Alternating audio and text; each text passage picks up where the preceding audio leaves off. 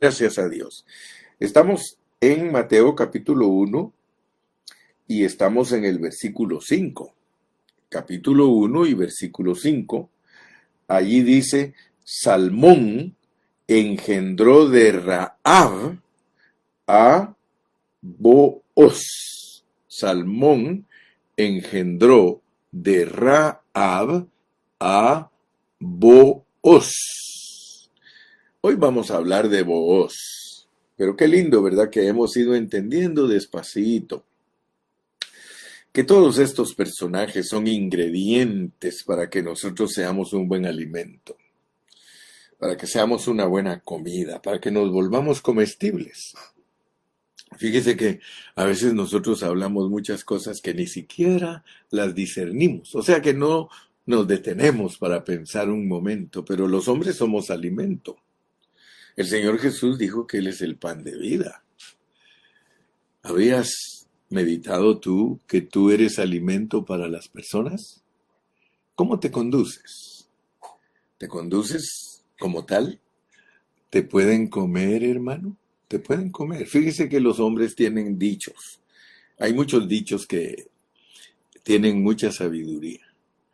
Yo me recuerdo cuando estaba joven se usaba mucho allá conmigo la expresión ese me masca, pero no me traga. Fíjese cómo, cómo, son esos dichos, ¿verdad? Esa persona dice, me masca, pero no me traga. O sea que son personas que lo aceptan a uno, pero no totalmente. Entonces eso queríamos decir nosotros cuando decíamos, esa persona me masca, pero no me traga. Hoy le damos gracias a Dios porque entendemos entonces que si nosotros adquirimos estos ingredientes, porque ayer les dije que estos nombres pueden ser comparados con ingredientes. O sea que para preparar una buena comida hay que usar ingredientes. Es más, hay que sazonarla bien para que le guste a la persona. Y la palabra de Dios dice que nuestro hablar debe de ser sazonadito con sal. Nuestro hablar puede producir aburrimiento o puede producir y despertar un interés. Si usted está hablando algo que es importante, la persona que está escuchando para bien los oídos y tiene interés en saber lo que usted va a decir. Y eso es lo que le pedimos a Dios, eso es lo que yo oré, Señor, que mi hablar que mi hablar despierte hambre, que mi hablar despierte lo que Dios dice, que Él va a dar hambre a aquel que se abre a Él. Entonces, así como los ingredientes preparan una buena comida, estos nombres nos preparan para dar a luz a Cristo. Cada uno de estos nombres es un aspecto que nosotros debemos experimentar. Usted debe de experimentarlo. Y pues suena un poquito contrario al decir que hay cosas negativas de ellos que hay que experimentarlas, pero la realidad es que para lo negativo nosotros no tenemos ni siquiera que esforzarnos. El hombre aprende a pecar sin esforzarse. Es más, el pecado se manifiesta porque el hombre es pecador. Así que no nos esforzamos nada, nada, nada para hacer lo malo. Lo malo lo hacemos por naturaleza. Nosotros muy fácil nos cae mal una persona, muy fácil eh, podemos discutir con una persona, muy fácil, hermano. Así que lo negativo de ellos, Dios sabía que iba a fluir. Dios puso aquí personas, ayer hablamos de los buenos malos y los malos buenos. Así que usted no se preocupe porque esa es la forma que Dios va a obtener su expresión. Si Dios no hubiera querido, si Dios no hubiese querido, Él no pone a un hombre en el huerto del Edén para que pecara. O sea que si Él no hubiese querido, si ese no hubiese sido su plan, entonces no hubiese puesto a Adán y a Eva en un huerto donde fuera tentado por el diablo para comer el fruto prohibido. Entonces usted tiene que tener mucho discernimiento para entender el propósito de Dios, porque en su soberanía Él es el que decide todas las cosas. A veces nosotros somos cristianos, pero no hemos entendido la soberanía de Dios, o sea que todavía nos perdemos en muchos conceptos, porque la soberanía de Dios pierde a las personas en muchos conceptos, o sea que los hace trastraviar, decimos nosotros, los hace trastraviar en sus pensamientos, porque no es fácil entender la soberanía de Dios. Mire, cuando alguien es soberano, cuesta entenderlo, porque el apóstol Pablo usa expresiones tales como, después de explicar los misterios de Dios, dice, pero esto no quiere decir hagamos males para que nos vengan bienes. O sea que Dios se reserva el derecho de ponernos aquí en la tierra como vasos de barro, como vasos, eh, como cañas quebradas, como cañas hastiadas, dijo aquel. Pero Él sabe lo que está haciendo. Porque a nosotros nos sorprende que Dios use a personas que son negativas y positivas para producir una vida. Dicho en otras palabras, positivo y negativo para producir luz. Aún la electricidad, que es algo de nuestra vida natural, sirve para explicar cosas profundas de Dios. Y como dice Romanos 1.20, que todo lo hecho por Dios sirve para explicar las cosas espirituales. La electricidad tiene dos alambres. Fíjese que la electricidad no tiene un solo alambre. La electricidad tiene polo negativo y polo positivo. Y de ellos dos, al unirlos, ellos producen la luz. Sí, si usted agarra una batería de carro y pone un cable en un lado y el otro en el otro y usted los pega, pues forman un cortocircuito, pero ese cortocircuito el hombre ha tenido sabiduría de rebajarlo. Y al rebajarlo es ponerle resistencia. Y por eso le ponen un resorte. Si usted le pone un resorte a un cable de la batería y lo atraviesa para el otro cable, ese resorte pone resistencia. ¿Y qué sucede? se vuelve un calentador. Pero ahí puede estar funcionando. No, pero si usted choca solo las corrientes, no son útiles. Pero si les pone resistencia, usted va a crear un calentador. El resorte se pone al rojo vivo y luego eh, eh, calienta el cuartito, calienta el ambiente. Entonces quiere decir que lo positivo con lo negativo con restricción.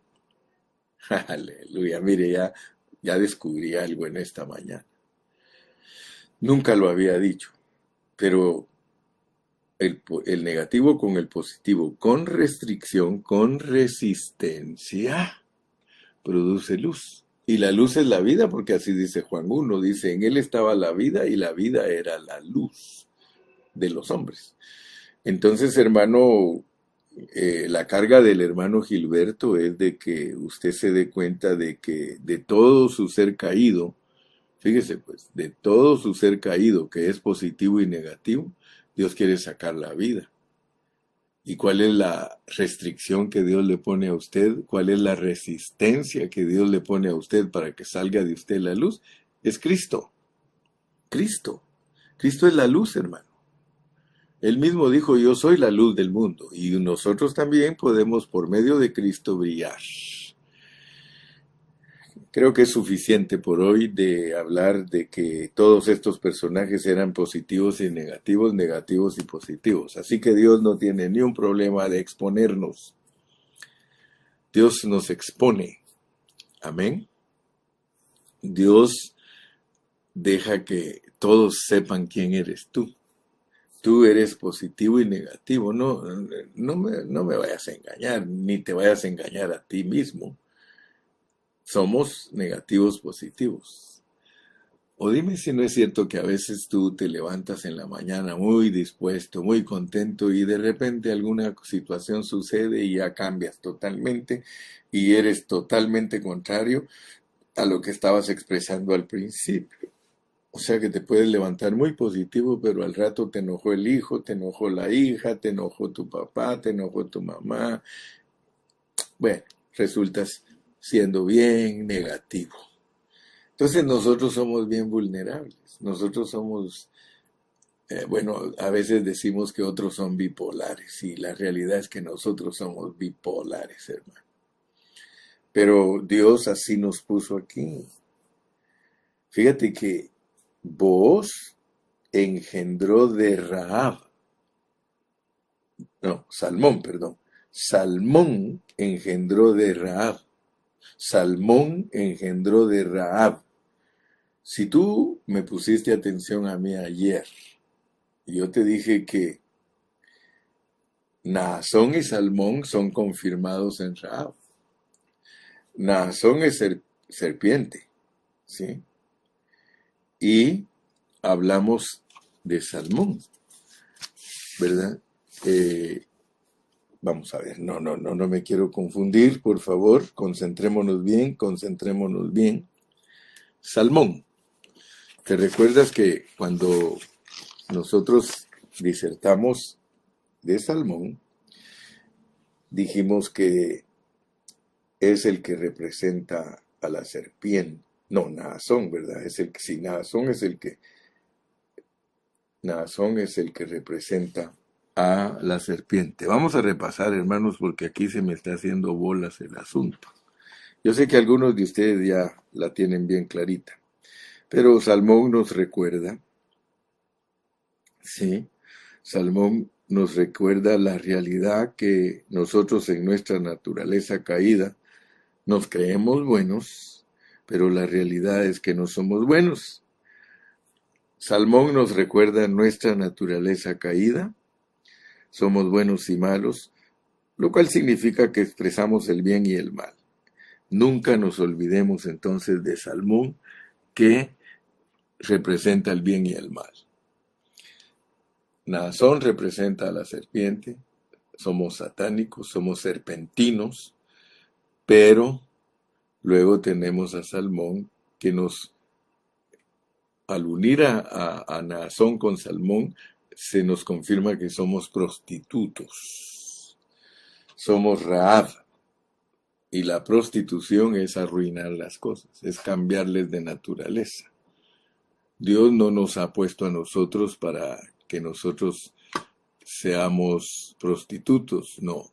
Dios nos ha puesto para que seamos puros. ¿Verdad? Prostituir algo es arruinarlo, es cambiarle de uso. ¿Verdad? Entonces, eh, gracias que Sandy ya captó, dice, somos buenos y malos, pero con resistencia. Aleluya, qué bonito Sandy. Eso es ir entendiendo. Somos buenos y malos, pero con resistencia. Entonces Cristo es nuestra resistencia, pero ahora estamos analizando que Naasón, que es serpiente, y nosotros que también entendemos que somos los buenos y malos, engendramos de engendramos de. Fíjate que aquí no hay algo directo, porque veníamos hablando, por ejemplo, Abraham engendró a Isaac, no usó ningún medio. Isaac a Jacob y Jacob a Judá y a sus hermanos. ¿Te recuerdas cuando hablamos de Judá engendró de Tamar? O sea que hay una inserción aquí entre, entre Judá y, Fares. Si tú, si tú, me pones atención en el versículo 3, hay una, hay un, hay un, una inserción entre Judá y Fares, y lo mismo sucede entre Salmón y Booz. Eso significa que no se puede producir directamente. ¿Me explico? ¿Me estás poniendo atención? Cuando hay alguien insertado entre dos personajes, como en el caso de Judá engendró de Tamar, ahora tenemos a que tenemos a Salmón engendró de Rahab. Eso significa entonces, hermano, que Dios no engendra directamente algunas cosas. En el caso de de voz. Él no es engendrado directamente, sino que Dios usa. Y, por favor no te vayas a, a ofender, ni te vayas a opacar, y ni como dicen por ahí, no te me achicopales. Pero si me estás poniendo atención, de Salmón, o, o para que Salmón produzca a vos, Dios tiene que usar a Raab. Tanto Tamar como Raab aparecen como prostitutas. Tú sabes que Tamar se tuvo que disfrazar de prostituta. Entonces quiere decir que hay una parte de nosotros que se prostituye. Es una ley divina en nosotros. Y esto, hermano, por eso te dije, no lo vayas a malentender. Pero es una realidad. De que Dios usa tu maldad para producir una bondad. Dios usa tu maldad para producir una bondad. Voy a explicártelo, voy a explicártelo. Porque esto es la soberanía de Dios. Esto es la soberanía de Dios. Pero ten cuidado, no me vayas a malentender. Porque suena a que tienes que hacer cosas malas para que se manifieste la bondad de Dios, pero eso no funciona así. Porque no es un permiso, sino que es Dios el que te pasa, pues. A veces no quiero usar la palabra permite. Yo dije un día, yo me voy a sacar de mi, de mi vocabulario la palabra permite porque para Dios esa palabra no va. Él decide. Él decide. Dios crió al bueno y Dios crió al malo. Él crió el mal y crió el bien. Muchos no entienden esa parte de Dios. Hermano, este mensaje no es fácil de entenderlo porque yo quiero que tú veas cómo se produce Booz. Booz se produce por medio de nuestra caída. Te lo voy a poner un poquito más clarito porque cuando lleguemos a David lo vas a entender mejor. Y te voy a adelantar un poquito. Te voy a adelantar un poquito de David. Por ejemplo, David, él mató, él mandó a matar a Urias para quedarse con la esposa de él. Lo mató. Lo mandó a matarlo. Dijo, pónganlo en el frente para que lo maten. Y él era un hombre fiel. Pero David, por eso muchos predicadores que han entendido la Biblia hablan de él y dice, un gran pecador, con un gran arrepentimiento, para recibir un gran perdón un pecador con un gran arrepentimiento para recibir un gran perdón. Por eso el Salmo 51. O sea que estoy adelantando un poquito de David porque no hemos llegado a David, pero lo hago por la razón de que cuando Dios quiere producir algunos personajes, no lo hace directamente. Ya tenemos que Dios de Judá a Judá lo usa para que de Tamar engrende a Fares. Y a Salmón lo usa para que de Raab engendre a Boaz. Entonces analicemos esa situación. Dios diseñó un plan. Dios no podría practicar su amor si él nunca hubiera decidido que el hombre peque. Te guste o no te guste, esa es la soberanía de Dios. A muchos ahorita los tiene pecando. Es más, el pecador que nunca viene a Cristo, Dios nunca produce en él arrepentimiento. Quiero que veas, pues, no te engañes, no te engañes. Mira al mundo, mira a tus vecinos que nunca quieren venir a Cristo. A ellos los tiene totalmente cegados y totalmente empeñados en desarrollar su pecado, porque ese es el diseño de Dios. Entonces no, no estoy hablando nada inventado por mí, sino que le pido a Dios que te abra tu entendimiento para que entiendas la sabiduría y la, la soberanía de Dios. Porque muchos no han entendido eso, que en el, plan, el plan está diseñado para que el, la criatura peque.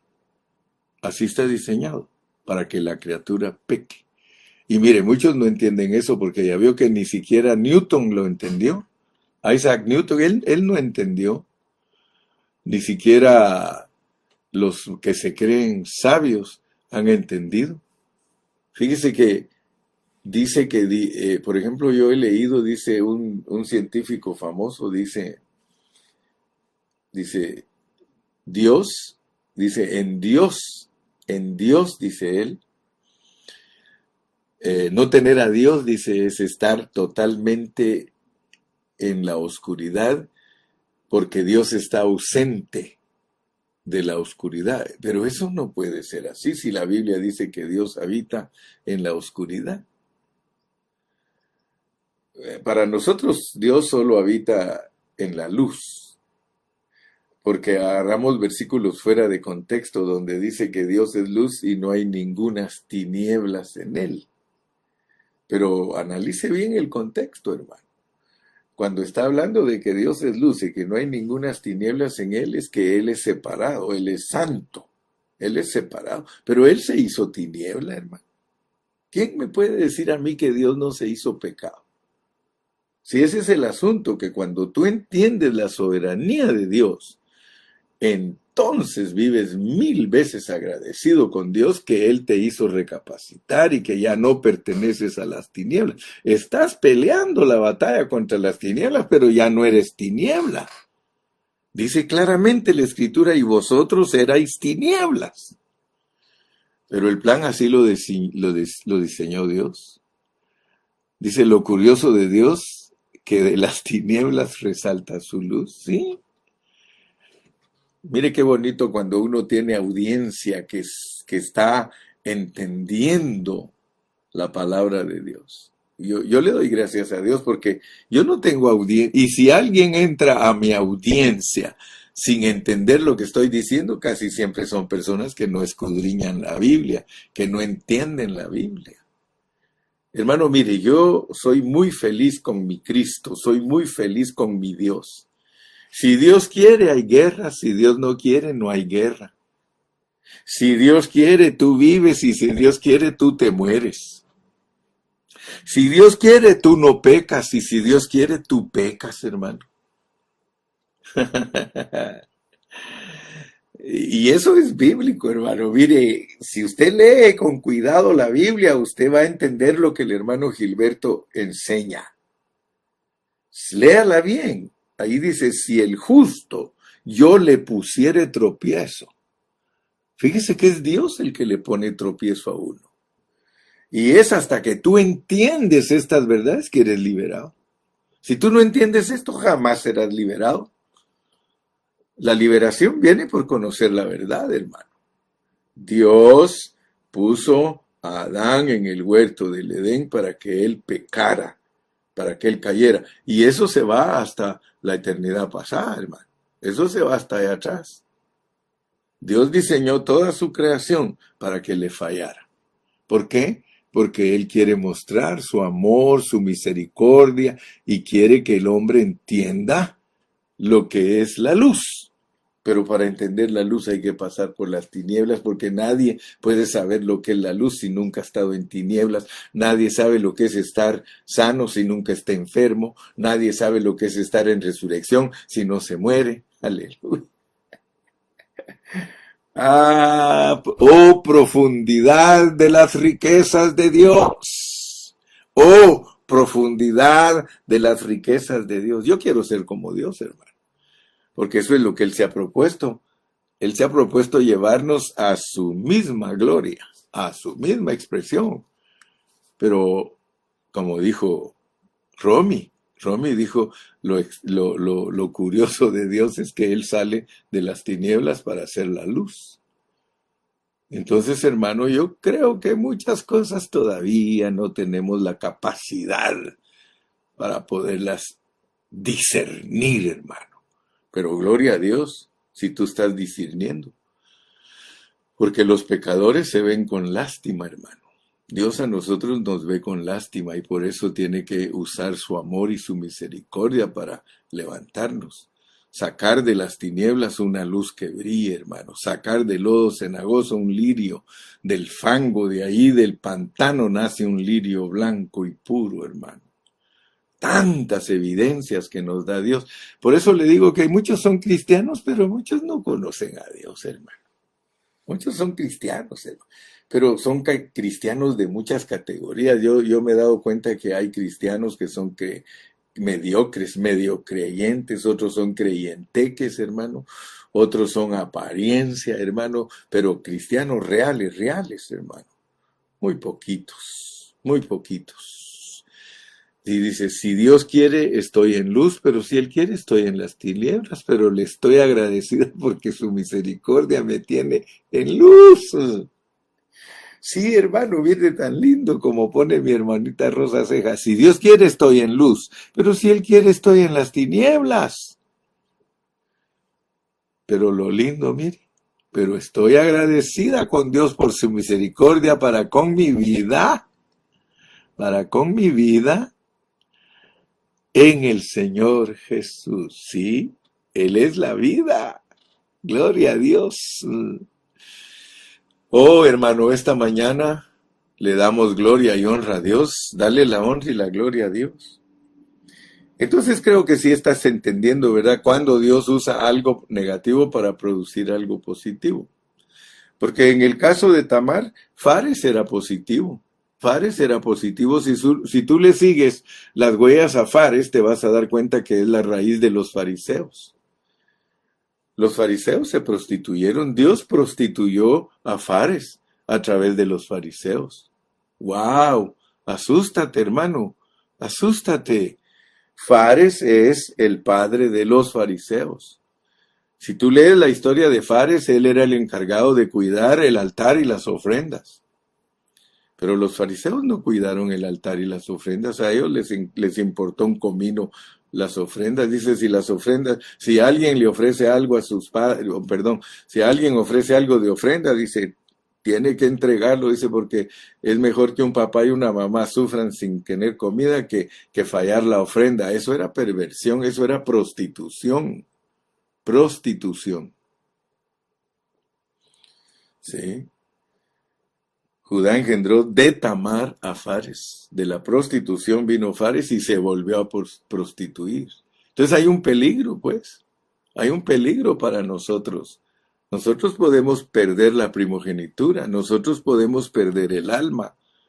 De lo puro que Dios quiere ocasionar en nosotros se puede prostituir y caemos en el error de no ser vencedores. Si eso es lo que Dios está tratando en nosotros, que entendamos, pues, que entendamos.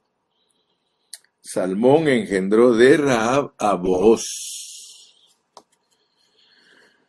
Entonces entremos a vos, porque ese es lo único que les voy a compartir hoy, a vos. Si queremos entender bien la historia de vos, debemos, debemos leer bien el libro de Ruth. Ahora, asústate que Salmón engendró de Rahab, fíjate pues, de esa prostitución nuestra puede salir algo bueno. Si captamos, si captamos, puede salir algo bueno. Si queremos entender la historia de vos, debemos leer bien el libro de Ruth, porque esa historia es muy bonita. Vos es tipo de Cristo y Ruth es tipo de la iglesia. El libro de Ruth nos dice que vos redimió a Ruth. Vos redimió a Ruth. O sea que él también redimió el derecho de nacimiento para ella. Eso significa que Cristo, como nuestro voz verdadero, nos ha, nos ha redimido de ambos, a nosotros y a nuestro derecho de nacimiento. Vos redimió su herencia de realeza y se casó con la viuda.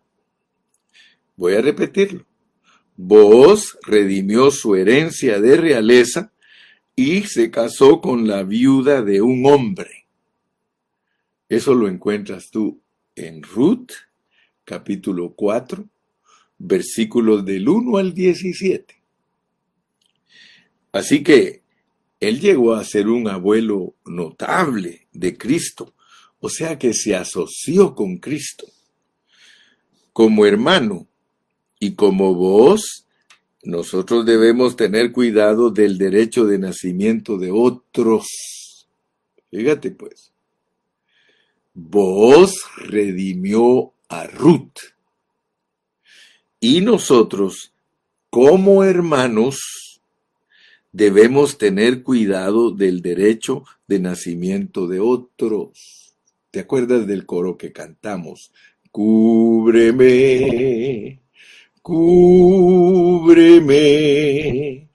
extiende el borde de tu manto sobre mí por cuanto eres pariente mío, cúbreme, cúbreme, cúbreme. Fíjese, no solo tenemos que tener cuidado de nuestro derecho, sino también el derecho de otros. Cuidar el derecho de otros significa que el Cristo que es disfrutable para nosotros, por medio de nosotros, puede ser conocido por ellos, ese disfrute nuestro. Algunos, fíjese hermano, son tan indolentes, algunos son tan irreverentes, hermano, que no saben lo que es la iglesia. Yo leo siempre a un hermano de España que él no sabe la diferencia. Él no entiende lo que es la iglesia. Por eso él siempre está contra los pastores, él siempre los está criticando, él siempre está hablando mal de ellos, etcétera, etcétera, etcétera. ¿Por qué? porque no entiende lo que es el pueblo de Dios.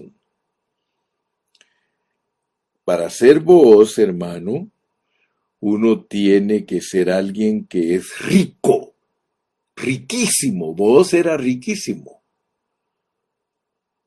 Es más, usted lee la historia cuidadosamente, usted se va a dar cuenta de cosas preciosas.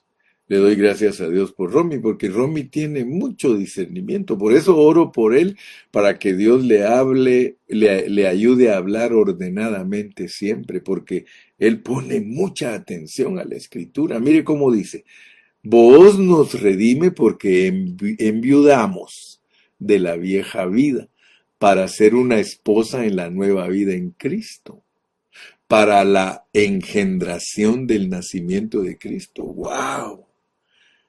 Romy, yo oro mucho por ti porque tú tienes buen discernimiento en la palabra. Y por eso es que dice él, regáñeme, pastor, regáñeme, porque es humilde el hombre, es humilde. Y tiene revelación, que es lo más tremendo. Porque el Romy me deja a mí muchas veces con la mandíbula de mi boca, la de abajo, la mandíbula topando en el piso. No te vayas a creer, ¿eh? Ruth era la nueva Noemí, o perdón, era la nuera de Noemí. Ruth era la nuera de Noemí. Y cuando leemos su historia, vemos que Ruth y Noemí habían perdido su disfrute, el derecho de nacimiento. Ellas habían perdido el derecho de nacimiento. A Noemí se le murieron sus hijos que tenían la promesa, eran malos y se murieron, aparentemente como que el plan se quedó sin descendencia. Pero Dios puso en su corazón de Ruth que siguiera a Noemí, porque Noemí iba a regresar a Jerusalén. Y ahí continuarían los tratos de Dios. Entonces, cuando leemos su historia, vemos que Ruth y Noemí habían perdido su disfrute, el derecho de nacimiento, pero de acuerdo a la regulación de Dios, había una manera de restaurar el derecho de tal disfrute, de redimir, pero debe ser redimido por alguien más. El principio es el mismo con nosotros como iglesia. Si yo pierdo mi derecho de nacimiento, los hermanos tienen manera de redimirlo por mí. ¡Wow! mire, con frecuencia algunos de nuestros queridos hermanos pierden el disfrute de Cristo. En cierto sentido, ellos vienen a ser Noemí y Ruth. Si pasa eso, usted necesita ser un voz listo para redimir el derecho perdido y casarse con el que necesita ser redimido. Yo me acuerdo, mire, hace años, un hermano muy querido para mí tuvo problemas y descendió en su vida espiritual al grado de decirme, me voy hermano, yo me voy hermano, yo ya no puedo seguir en esto. Se decepcionó tanto porque le tocó sufrir eh, las pruebas a través de un hermano. Todo era de Dios, todo venía del corazón de Dios. Dios usó a un hermano para probarlo a él, lo despreció, lo hablaba mal de él, lo criticaba y eran líderes los dos. Y él me dijo a mi hermano Carrillo, yo ya no aguanto, yo me voy y se fue. Se fue y yo lo dejé. Dije, bueno, vamos a dejarlo que, que pase un tiempo. Y siempre el tiempo es para ser renovados, hermano, para cambiar de pensamiento. A veces no hay que ir a buscar a los hermanos inmediatamente. Uno tiene que esperar que Dios trate con ellos. Y cuando ya es el tiempo prudencial, ellos mismos se acercan a uno. Y entonces yo me recuerdo que yo me casé con ese hermano porque le pedí a Dios que me diera sabiduría para, para redimirlo, para traerlo de vuelta al disfrute. Y le doy gracias a Dios, hermano, porque yo estoy hablando de pasados 25 años, el hermano está en pie. Tiene 25 años de estar en pie desde ese momento que Dios me permitió redimirlo, rescatarlo. ¿Sí? Supongamos que yo soy una Ruth quien ha perdido a su esposo. Perder al esposo significa que ha perdido el gozo de Cristo. Hay algunos que pierden el gozo de Cristo. Pierden el derecho de nacimiento. O sea que tengo derecho de nacimiento, pero lo he perdido. Entonces yo necesito a usted, mi hermano, necesito a usted, mi hermana, que me redima en mi derecho de nacimiento. En realidad, redimir a los hermanos en el derecho de nacimiento es volverlos a traer de vuelta al camino de Dios. Es traerlos para que ellos crezcan. Así que te necesito, mi hermano, para redimir mi derecho de nacimiento. Nadie puede decir que no necesita la iglesia. Por eso yo soy un, una persona que, no estoy de acuerdo con los que no creen en, en reunirse, hermano. Yo no estoy de acuerdo con alguien que dice no tienes que ir a la iglesia para servir a Dios. ¿Quién dice que no? Si ahí están los que nos redimen. Pero para esto usted necesita tener un hermano muy rico. Vos era muy rico, hermano. Usted tiene que tener mucha riqueza de Cristo para poder redimir a los que han perdido su derecho. ¿Sí? Usted tiene que pagar el precio para redimir a su hermano y usted tiene que casarse con él. Esto significa que usted se envuelve con los hermanos. Esta clase de envolvimiento espiritual produce un Obed, es el abuelo de David. Sí, vos vino a ser uno de los grandes abuelos de Cristo. Si un hermano viene a ser para mí mi voz, es uno que se acerca a mí con una porción muy grande del disfrute de Cristo, porque es capaz para redimir mi derecho de nacimiento y se envuelve conmigo eventualmente, me trae a mí al disfrute total de Cristo. Eso es maravilloso, hermano, que Dios nos use para que otros aprendan a disfrutar las riquezas de Cristo en plenitud, hermano. Oh, aleluya. Yo le doy gracias a Dios, hermano. Dios me ha usado a mí muchas veces como intermediario. Dios me ha usado para que un hermano se reconcilie con otro. Dios me ha usado para que un hermano perdone a otro hermano. Pero eso no lo puede lograr uno si no es riquísimo. para que yo pueda ser un buen mediador entre los hermanos y lograr que se casen ellos y lograr de traerlos de vuelta, hermano, tenemos que ser riquísimos. Dice mi hermana Vicky, Señor, pon en nosotros ser esos voces para poder redimir a muchas roots, para que vuelvan a Cristo, para que vuelvan al disfrute pleno, hermano. No te conformes de ver a los hermanos pasar por Raab sin hacer nada por ellos, hermano. Muchos hermanos pasan por la prostitución, hermano. Muchos hermanos pasan por la prostitución espiritual, pero hay que redimirlos porque solo de Salmón, a través de Raab, se puede producir un voz. Mire, con esto termino. Si logramos entender todas estas verdades espirituales, no nos vamos a conformar en solo disfrutar nosotros nuestro derecho de nacimiento, sino que nos, nos envolvemos sin egoísmo con los otros para que ellos también junto con nosotros disfruten lo que Dios nos ha dado como derecho de nacimiento. En la vida de la iglesia se necesitan muchos voces ricos y que sin egoísmo ni orgullo nos ayuden a las roots que necesitamos a un pariente rico. Un voz es aquel que reconoce la necesidad de su pariente. En la Biblia se registra que había un pariente más cercano, hermano, que voz para redimir a Ruth, pero no lo quiso hacer porque tenía temor de perder su riqueza. Nosotros debemos actuar sin egoísmo, con nuestros hermanos y preocuparnos de que sean partícipes de nuestra riqueza, para que ellos también sean ricos. Aleluya. Esto es profundo, hermano. Esto es profundo. Necesitamos no solo la generosidad material de los hermanos, sino que necesitamos la generosidad espiritual, hermano. Hermanos dispuestos a pagar el precio de rescate de nuestro derecho de nacimiento. Nos debe preocupar el sacerdocio, hermano, la doble porción y el reinado de nuestros hermanos. Dicho en otras palabras, debemos estar preocupados de la salvación del alma de nuestros hermanos. Yo no quiero salvar solo yo mi alma, hermano. Yo quiero que todos los que están al lado mío, como le dijo eh, Pablo a Timoteo, ten cuidado de lo que enseñas porque lo que enseñas sirve para salvarte tú y salvar a los que están a tu alrededor. Aleluya. Yo quiero ser esa influencia. Yo quiero ser un voz que redime roots. Y eso solo puede producirse de un salmón que engendró de Raab a vos.